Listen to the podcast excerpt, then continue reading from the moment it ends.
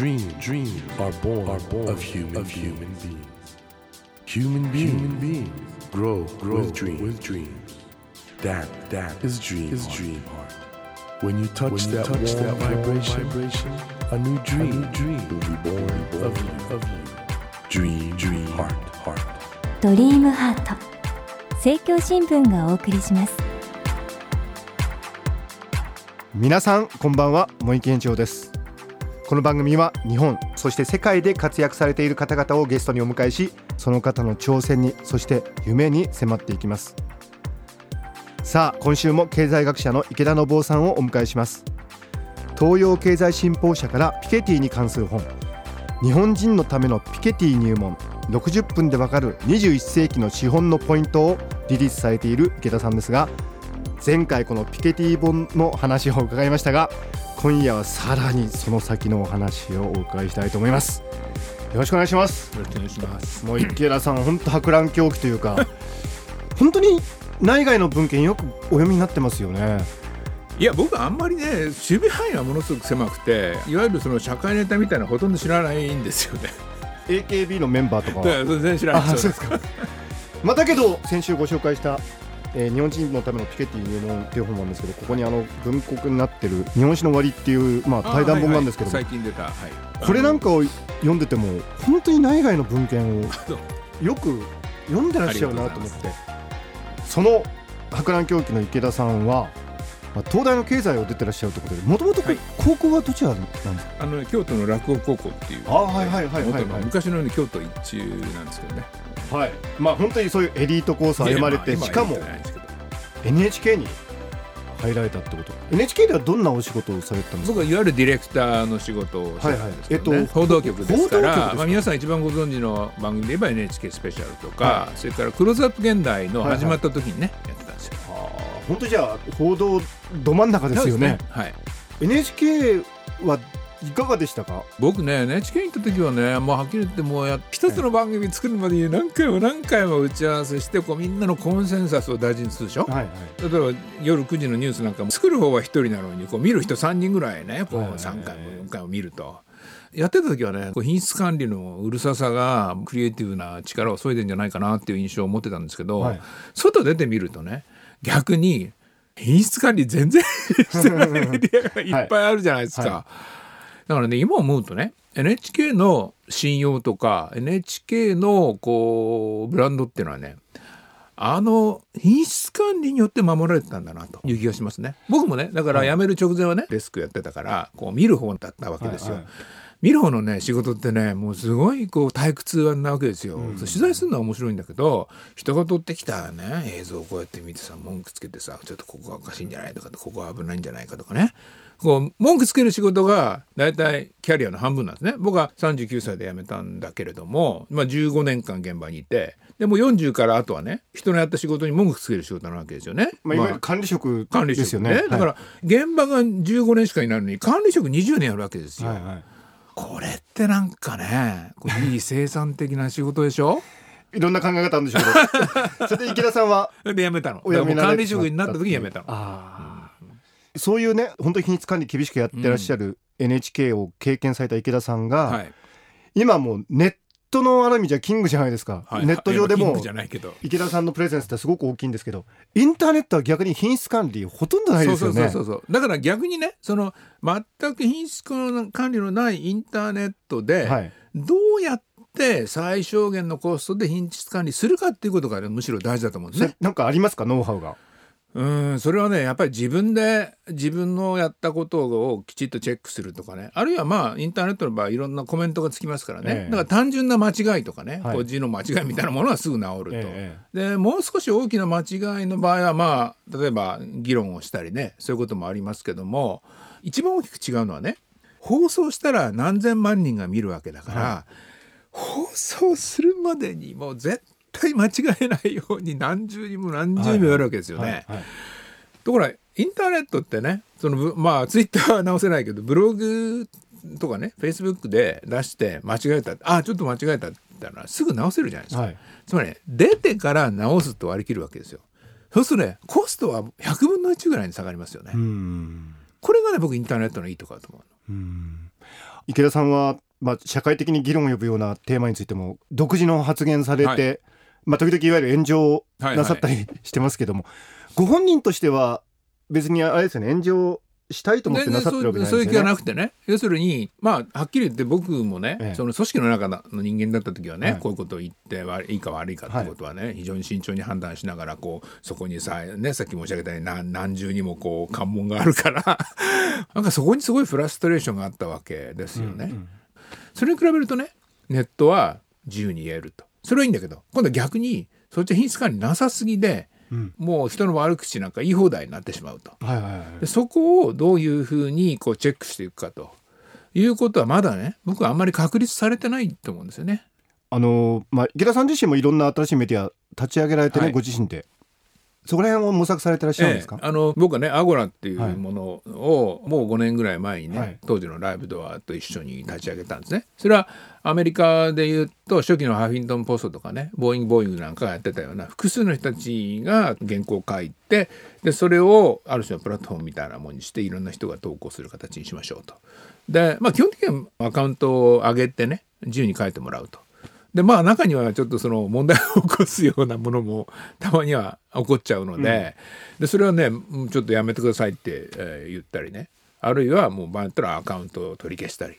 記事も取り消したりねするんですよ。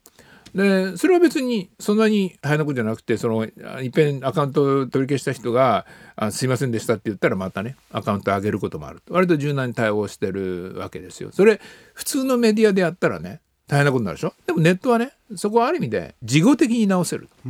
いうとこがね僕はメリットだと思うからもうそこは割り切ると。あんまりね事前にうるさくチェックしないと。ただ、この人はちょっといいつもちょっと暴言が多いとかっていう人はね、はい。そのアカウントは上げないで原稿を投稿してもらうと。なるほど。いや今日はね僕ちょっともう池田さん前からずっと存じ上げてるんですけどここまでやっぱりいろいろ深く考えてネット上のメディアの立ち上げとかされてんだなと思ってなるほどね。品質管理っていうのは大事なんですよ。品質管理ですね。ちょっとね日本のことせっかくですから、あの池田さんにお伺いしたいと思って。日本どうですか？あのねこれは先週茂木さんの方からおっしゃったようにやっぱり日本はどうもやっぱり典型的な資本主義ではないんじゃないかと。いい意味でも悪い意味でもね、はいはい。まあ、そこをね僕らはこれから考えなきゃいけないと思うんですよ。はい。っていうのはやっぱりピケティが描いてた問題っていうのはあれはやっぱり典型的な資本主義の問題ですね、資本家が儲かって労働者は貧しいと。これはもうマルクスも書いてる。誰でも知ってる話なんだけど日本はやっぱりちょっと違うわけですね。うんまあはっきり言って日本はある種のこう労働者の共同体みたいなものになってて、正社員のねおじさんたちの利益をこう守りながらこうそれ以外のねまあ、アルバイトとかフリーの人たちをそこからこう排除していくようなある種のこう二重構造が社会の中にできていてその差別みたいなものがそのいわゆる所得格差だけじゃなくてね人々の今こう、まあ、不安がねこう若い人にいろんな意味でこう出てきてるとかそういうものも典型的な資本主義というよりはある種のこう労働者共同体としてのね日本の会社というものとその外側との格差っていうのかな。そういう形でできたような感じがするんですけどね。いわゆるじゃあ正規非正規の間の格差っていうのが一番一番典型できてるね。これはどういう方向に変えていくとしたら変えていけばいいんでしょそれをね例えば今国会で出てる法律みたいにね派遣労働を規制するとかっていうふうにやる、ね民主党なんか一時期そういうこと一生懸命や今国会で揉めてるわけだけど派遣労働を禁止したらどうなるかっていうとその人たちはみんなパートアルバイトになるんですよ。これ統計見たら明らかでね、派遣労働ってのはね民主党政権の始まる前には140万人ぐらいいたのがね、民主党政権がものすごく厳しく派遣労働規制してね90万ぐらいに減ったんですよ、ほんじゃあ正社員が増えたから正社員も減ってるわけ。何が増えたかパートアルバイトが激増してるんですよ、ねつまりどんどんねむしろ会社共同体のキャパシティが減ってくるから日本のね経済ダメになってきて、まあ、人口も減ってますからね。正社員のやっぱ受け皿が減ってる分、結局労働人口そのものはね全体としては増えてるんですよ、その増えてる分はねほとんどその非正規なんですね。うなるほど。非正規を禁止したらね正社員になるかってならないわけですよ。会社だって収益考えたらね、やっぱりそれはむしろ派遣労働が逆にパートアルバイトになってしまうと、もっとむしろね身分保障の不安定な方向に行ってしまうわけですよね。これはねだからもっと考え方をね変えなきゃいけないと。これは僕も前から言ってるんだけれどもつまり労働ってはもともと契約でやるもんなんだからそのいわゆる非正規と呼ばれてるような人たちの方がノーマルなね労働のあり方なんだと。特に派遣社員なんてのはねあれちゃんと専門のトレーニング受けてねちゃんと派遣会社がその人の技能を保証してるわけですからねそう全然そんなさなんかこう排除すべき仕事じゃないのになんで正社員を守るかっていうとあれ要するに労働組合なんですね。つまり労働組合の組合員を減らさないために非正社員の人たちをこう敵視してる僕は非常にエゴイスティックなことをやってると思うんですね。あの池田さんのお話伺ってると本当にいわゆるイデオロギーみたいなものと全くそれからね自由に本当に自分自身のロジックちゃんとお考えでいろんなことにアプローチされてるなってのは本当伝わってきてこれもあれですよね。普通はだから非正規のその例えば派遣を増やすとかいうとなんかね新自由主義みたいな言い方そういうことに関してもないってことですね、だからね労働者自身にとってね、はい、何が幸せかっていうことから考えていくとそのはっきり言って正社員になる文句はもうどんどん狭まっていってるわけですよね、うん。うん、そういうところで非正社員を規制するともうどんどんねその身分の不安定な方向へこうねみんな行っちゃうわけでしょ。むしろそれはね方向逆転してつまり労働はねちゃんと契約で労働していやまあそれは正社員の人たちもそのいわゆる解雇規制っていうのを緩やかにしたらねもっと首切られる確率は高まるかもしれないけどその代わり中途採用がねもっと自由にできるような形にしていくと。でこれはね、まあ、実は世界的に見るとねそういう傾向特に IT の業界ではね強まってて IT の業界で終身雇用なんてほとんど見たことないでしょ？うんうんで例えば最近いろんな各国で話題になってるあのウーバーっていうのあるじゃないですかね、はい、あれなんかもう全く非正規もいいとこじゃないですか、はい、ね、つまり労働者っていうのは本当はねその世界中にいろいろな形で潜在的にこう働きたい人も働く能力のある人もいるのに非常にこう制度がね労働者を守るという建前の制度が結果的にね雇用を非常にこう狭めてしまっていると。イギリスのエコノミスト誌がねウーバーのことをねオンディマンドエンプロイメントっていう。言葉ね使った 面白いでしょ、うん、要するに必要な時に必要な労働を使えるような仕組みを作れば、うん、もしかするとねもっと雇用のチャンスも広がるしベンチャー企業のチャンスも広がるしね。そういう意味ではね僕は日本の状況っていうのはあんまり悲観的に見る必要なくてね。いわゆる非正規の人たちっていうのはそのオンディマンドにむしろ近づいてるわけですよね。この会社にじーっとこう一生閉じ込められてねそういう毎日打ち合わせしてるようなおじさんと違ってその必要な時にね自分の能力を生かせるような労働の形、うんうん、だからね働き方をねこう変えていくと。いうことが僕は労働者にとってもいいことだし日本経済にとってもいいことだと思うんですよ。なるほど。ってことはやっぱり一人一人の日本人のレベルでいうと、うん、どういうふうに考え方変えたら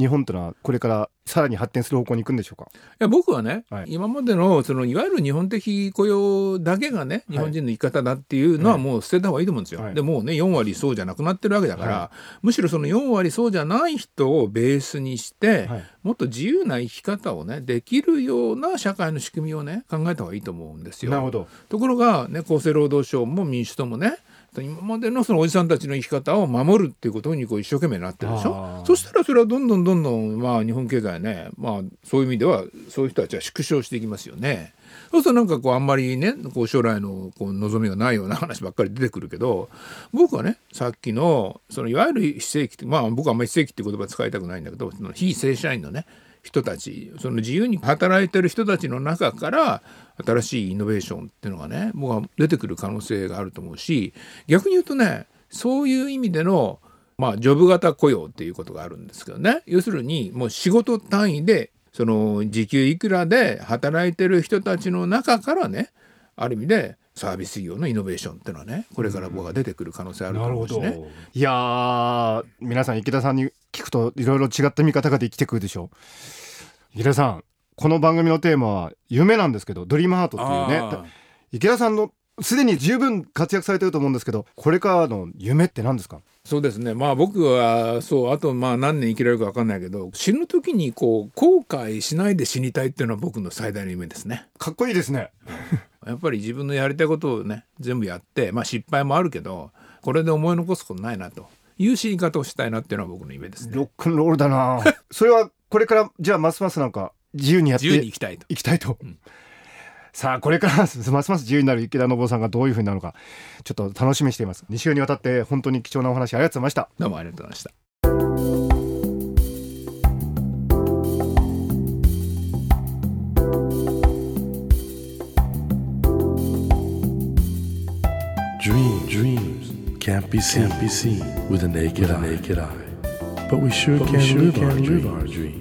Dream, dream heart is in you. Is in you. And it will make, and it will make a brand, a brand new, new you, you. Dream, heart, dream heart. 日本そして世界で活躍されている方々をゲストにお迎えしているドリームハート。今週も経済学者の池田信夫さんをお迎えしました。いやー池田さんのね夢。まあああいう方なんでね非常に理性的で冷静な方なんでどんな夢なんだろうと思ったら死ぬ時に後悔しないように生きたいっていうロックンロールですね。本当にやっぱりね今の経済それから未来のことを自由に考えてらっしゃるって。でそういうこととやっぱり死ぬ時に後悔しないでそういう生き方したいなっていうなんかつながってるように思いますね。まさにおじさんの星と言っていいんじゃないでしょうか。ねやっぱり我々もそれぞれの年齢だと思うんですけど死ぬ時に後悔しないように一生懸命生きたいですね。さてドリームハートのホームページでは毎週3名の方に1000円分の図書カードをプレゼントしています。番組へのご意見などメッセージをお書き添えの上ドリームハートのホームページよりご応募ください。ドリームハートと検索するとすぐにホームページが出てきます。お待ちしております。それではまた来週のこの時間にお会いしましょう。ドリームハートのお相手は森健長でした。ドリームハート。政教新聞がお送りしました。